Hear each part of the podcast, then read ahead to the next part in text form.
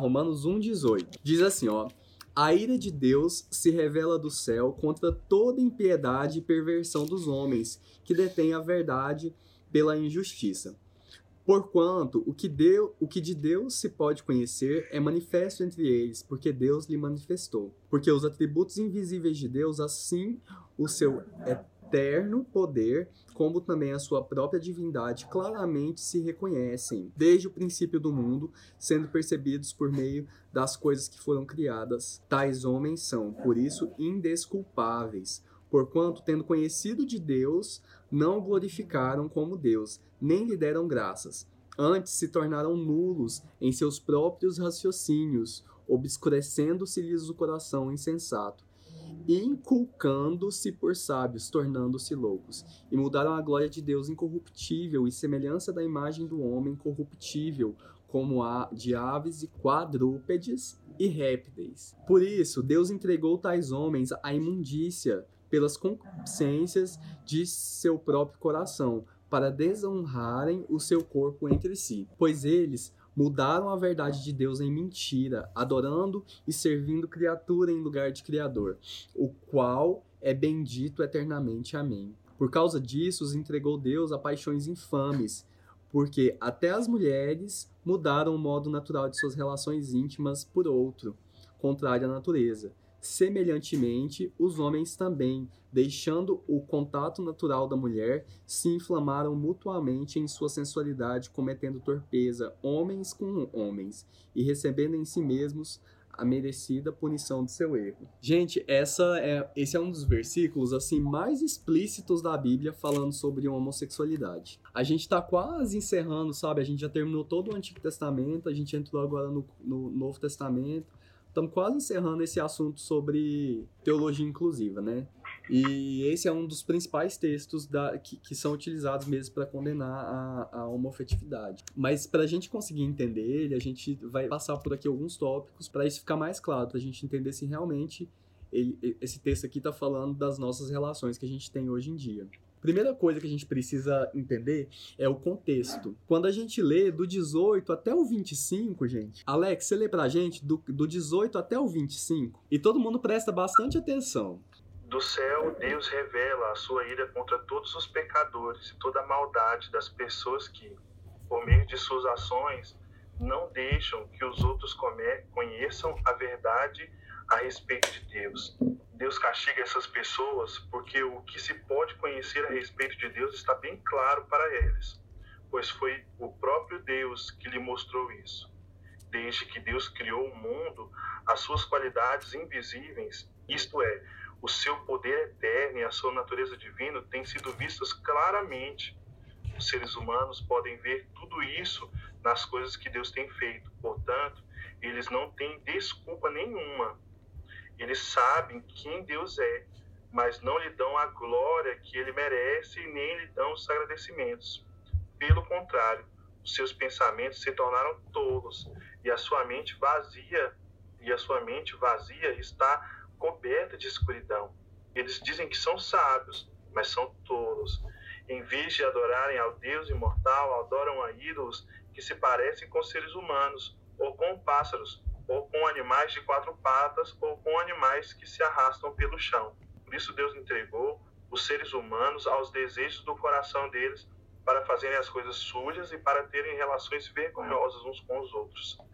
Eles trocam a verdade sobre Deus pela mentira e adoram e servem a coisas que Deus criou, em vez de adorarem e servirem ao próprio Deus, que deve o seu louvor para sempre. Amém. Gente, se vocês, se a gente não tivesse lido ele inteiro e a gente tivesse lendo pela primeira vez e chegasse até o 25, aí eu vou perguntar para vocês, do que que se trata esse capítulo? Idolatria. Exatamente, gente. O título, olha o título, o subtítulo. Se você tiver com Bíblia que tem aquele subtítulo, né? Algumas digitais não têm. Mas qual que é o subtítulo desse, desse trecho lá do 18? O meu tá assim, a idolatria e depravação dos homens. Então, o capítulo inteiro tá falando sobre idolatria. Aí, dois versículos falam sobre homossexualidade. O que, que o cristão heteronormativo faz? Esquece todos os versículos para trás, esquece todo o contexto do texto e foca no que? Ser homossexual é pecado. Inclusive, o versículo 26 ele começa assim: Por causa disso, os entregou Deus a paixões infames. Então, por causa disso, por causa da idolatria, que Deus os entregou a paixões infames, e aí começa a falar sobre a homossexualidade. Bom, primeira coisa é essa, ponto. A gente entendeu que existe um contexto por trás desse versículo de, de homossexualidade aqui, e esse contexto é a, idolatria mesmo. A gente agora vai entender qual que era o cenário de Roma é, eu, eu, sempre fui fascinado, sabe, por mitologia grega, por mitologia é, romana, e eu acho que a maioria das pessoas acha muito interessante, é um assunto muito interessante. Então, até a pessoa mais leiga do mundo, quando você pergunta para ele assim, qual que era a religião na época do Império mesmo, ela vai falar que, que era mesmo uma religião politeísta, né? Que era uma religião que acreditava em vários deuses, e, e, tudo mais. Então, existia essa religião muito entranhada neles. E o cristianismo estava chegando agora. E então o cristianismo não era a, a, religião predominante ali. As pessoas ainda faziam, participavam de cultos pagãos e tudo mais. Primeiro que também existia ali na, na sociologia da, da, da, de Roma e de Grécia uma questão chamada hedonismo. Hedonismo, gente, é uma, uma filosofia que prega que o prazer ele é o, o bem supremo, sabe? Ele precisa, é, o prazer ele precisa estar acima de tudo. Tudo que te proporciona prazer está certo, não há erro no que te proporciona prazer. E se, e se nós, como cristãos, né, se a gente for analisar, não é bem assim, porque existem muitas coisas que a gente precisa passar, que a gente precisa, que precisam acontecer que não dão prazer, mas que são boas pra gente, né? Que, que fazem parte da vida.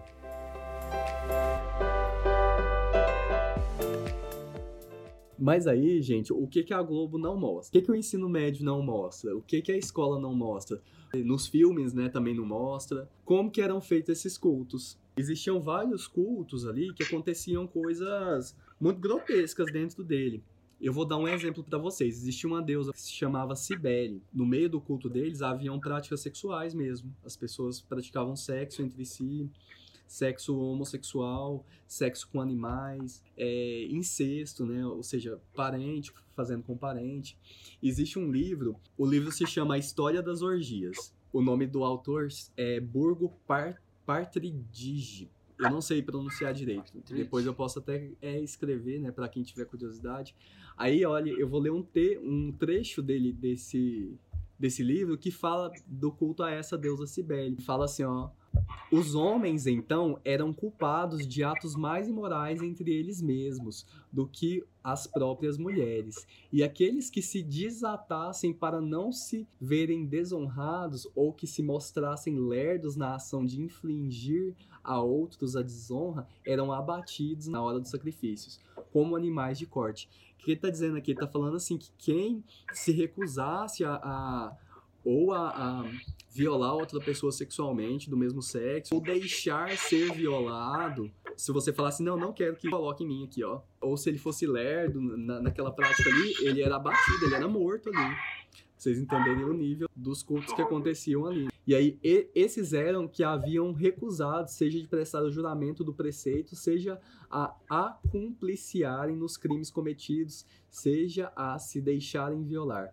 O caso é que tal sociedade contava com uma enorme lista de consórcios, membros, quase que a metade de toda a população, e entre esses viam-se homens e mulheres de nobres de nascimento.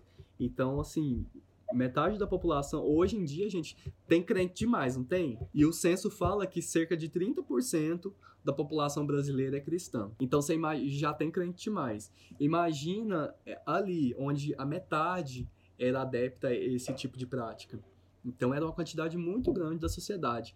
E sobre assim bem exatamente essa deusa Cibele que eu falei, ó, davam-se em louvor desta deusa banquetes em casas particulares. Porém, a idolatria se consumava verdadeiramente, ao que parece, na sede e sob a administração de seus pais, tão somente. Como diz Apuleio, esses sacerdotes, os de Sibéria também se entregavam a práticas homossexuais com jovens camponeses vigorosos. Existiam até ritos de iniciação, sabe? Que era, era necessário haver o ato sexual entre parentes, entendeu?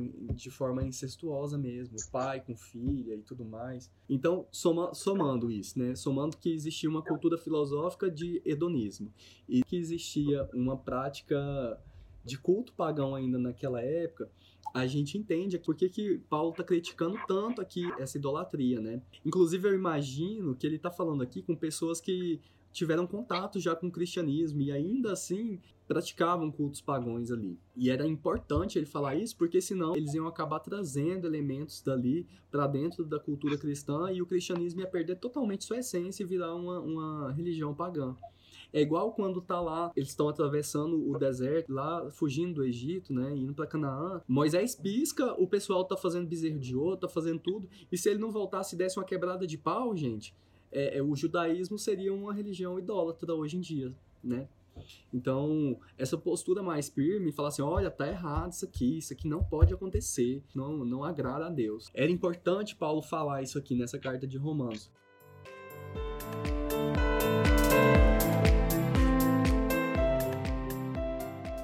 Isso aqui para mim já tá mais que justificado e entendido, né? Não sei se para vocês vocês compartilham dessa opinião, mas só Deus parar e criticar assim, nossa, o versículo tá todo falando de idolatria e aí lá no finalzinho fala de homossexualidade e eu desligo totalmente essa homossexualidade dessa idolatria que está sendo tratada e falo que todo homossexual de, do século XXI é, é pecador e, e vai para o inferno e, e, enfim. Tenta ir, mas não tenta ir a fundo do que, tava, do que significa, né? Você viu que uma coisa estava dizendo sobre, como você falou, né?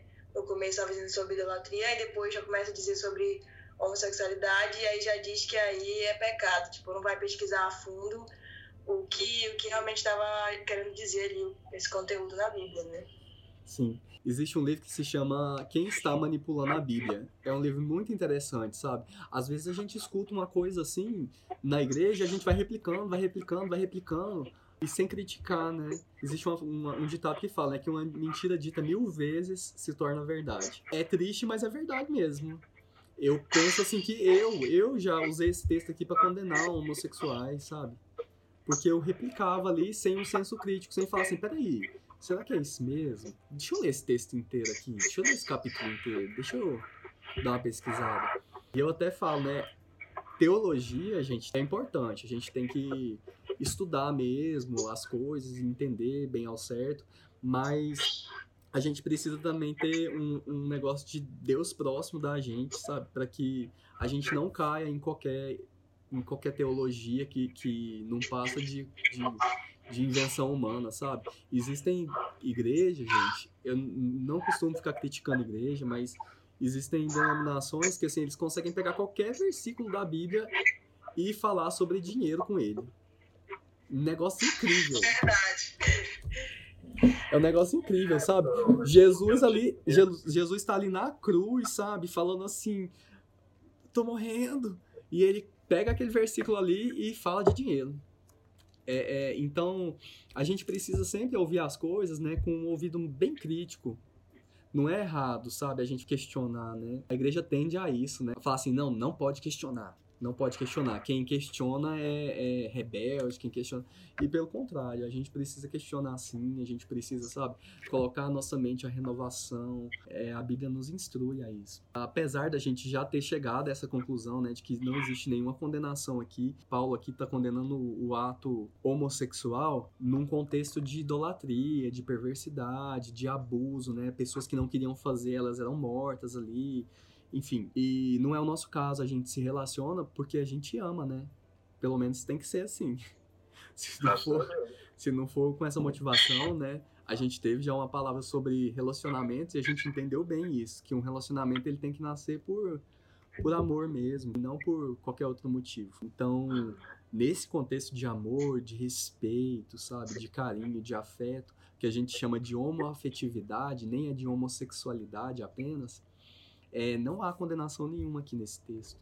E para a gente fechar, assim, ainda tem uma, uma margem aqui para entender que Paulo está falando assim, deixando o seu modo natural, como se fosse contra a natureza ter uma relação sexual que não dê filhos, né? E no judaísmo, nessa época, era, era, era essa a cultura mesmo, sabe? O sexo era visto como algo que era para procriação mesmo. E o sexo fora do contexto de procriação, ele não era visto com bons olhos. Essa semana eu vi até um vídeo de uma mulher com, numa entrevista, né? Aí um, um, o menino pergunta para ela assim: é pecado um casal não querer ter filhos? Aí ela fala assim: é pecado sim. E ela fica assim uns 10 minutos destrinchando por que, é pecado. É interessante que até a, a, o pessoal heteronormativo já chegou numa maturidade de, intelectual de entender que não, não é, não tem problema nenhum, sabe? Um casal não querer ter filho. Que não é pecado isso. Até porque, gente, se a gente continuasse no ritmo de, de multiplicação, onde, sei lá, uma família tinha 10, 20 filhos, não tinha nem mais espaço na terra. Não tá tendo nem mais comida pro povo, né? Então, se a gente tivesse esse ritmo frenético de multiplicação, não tem nem terra, não tem nem espaço. Aí eu dei uma lidinha nos comentários, eu vi ali que tinha um monte de cristão é, heteronormativo é, falando assim, não, não tem nada a ver com o que essa senhora tá falando. Graças a Deus, pelo menos nesse ponto, a, a, a humanidade já tá com a cabeça muito mais evoluída, né, para entender que, que não é pecado um, um casal não querer ter, não optar por não ter filho, por um certo tempo ou pro resto da vida também, tá tudo bem, tá tudo certo. Era isso que eu queria trazer para vocês hoje, sabe? Alguém tem alguma dúvida? Alguém quer colocar alguma coisa? É bem simples, né? Foi bem, foi bem claro mesmo. Acho que, como você falou, se uma pessoa tivesse chegado pra mim e falasse assim, ó, oh, deixa eu te mostrar por que a homossexualidade é, é, pecado, e mostrasse esse trecho aqui, eu ia acreditar, entendeu? Com certeza. Tipo, porque, tipo assim, ó, oh, deixa eu te falar o quê, mas a forma que você explicou ficou bem... Claro. Bem claro mesmo. Aqui, vou até ler um, um texto aqui para ficar bem mais claro. É, Paulo aqui não está descrevendo relações homoafetivas monogâmicas, estabelecidas em um contexto de afetividade e estabilidade. Antes, a descrição aponta para relações promíscuas, sem compromisso ou qualquer vínculo afetivo. É puramente sexo, pois o apóstolo Paulo jamais teve qualquer contato com relações homoafetivas estáveis e duradouras. Entretanto, ainda que os homens descritos no versículo 27 realmente fossem homossexuais, a situação não mudaria. Promiscuidade, fornicação, prostituição e adultério constituem práticas pecaminosas, como assim a gente acredita, é, não importando o contexto e a orientação sexual dos envolvidos. Então, assim, é importante sempre ter em mente que onde há, onde há um vínculo de amor, de confiança, de estabilidade emocional, de estabilidade de, de algo que é, é, recíproco, né? onde há reciprocidade. A Bíblia nunca apontou para este lado. Jesus viveu numa época onde havia homossexuais e nunca foi abordado por ele, sabe por quê? Porque não é um fato que precisa ser abordado biblicamente. Não, as pessoas elas precisam amar, serem amadas. E há aqueles também que foram chamados, como o Fernando uma vez pregou, né? Para viver o celibatário. É nesse, isso que eu queria complementar. Eu costumo dizer também que assim, a gente não precisa ficar batendo boca com um cristão heteronormativo que sabe, ele não quer, ele não quer entender, ele não quer abrir a mente dele, ele não quer saber do contexto, ele não quer saber da teologia, não quer saber de nada, ele quer saber que tá errado e eu tô errado, você tem que mudar. Ele não quer saber, ele já entendeu? sabe. Né? Não adianta. Quando você vê assim, sabe, você não perde seu tempo não, isso é só um desgaste que não leva a lugar nenhum. É muito mais útil, sabe, para um tipo assim, para uma pessoa que é homoafetiva ou, ou transexual, que, que a família é, coloca um julgo sobre ela e às vezes existe até um, um desejo de tirar a própria vida naquela pessoa. É muito mais eficaz você gastar a sua fala, sabe, seu tempo falando com essa pessoa, mostrando para ela que ela é amada por Deus sim, sabe que Deus não condena a forma que ela ama, do que você ficar batendo boca com quem só quer te, te mudar.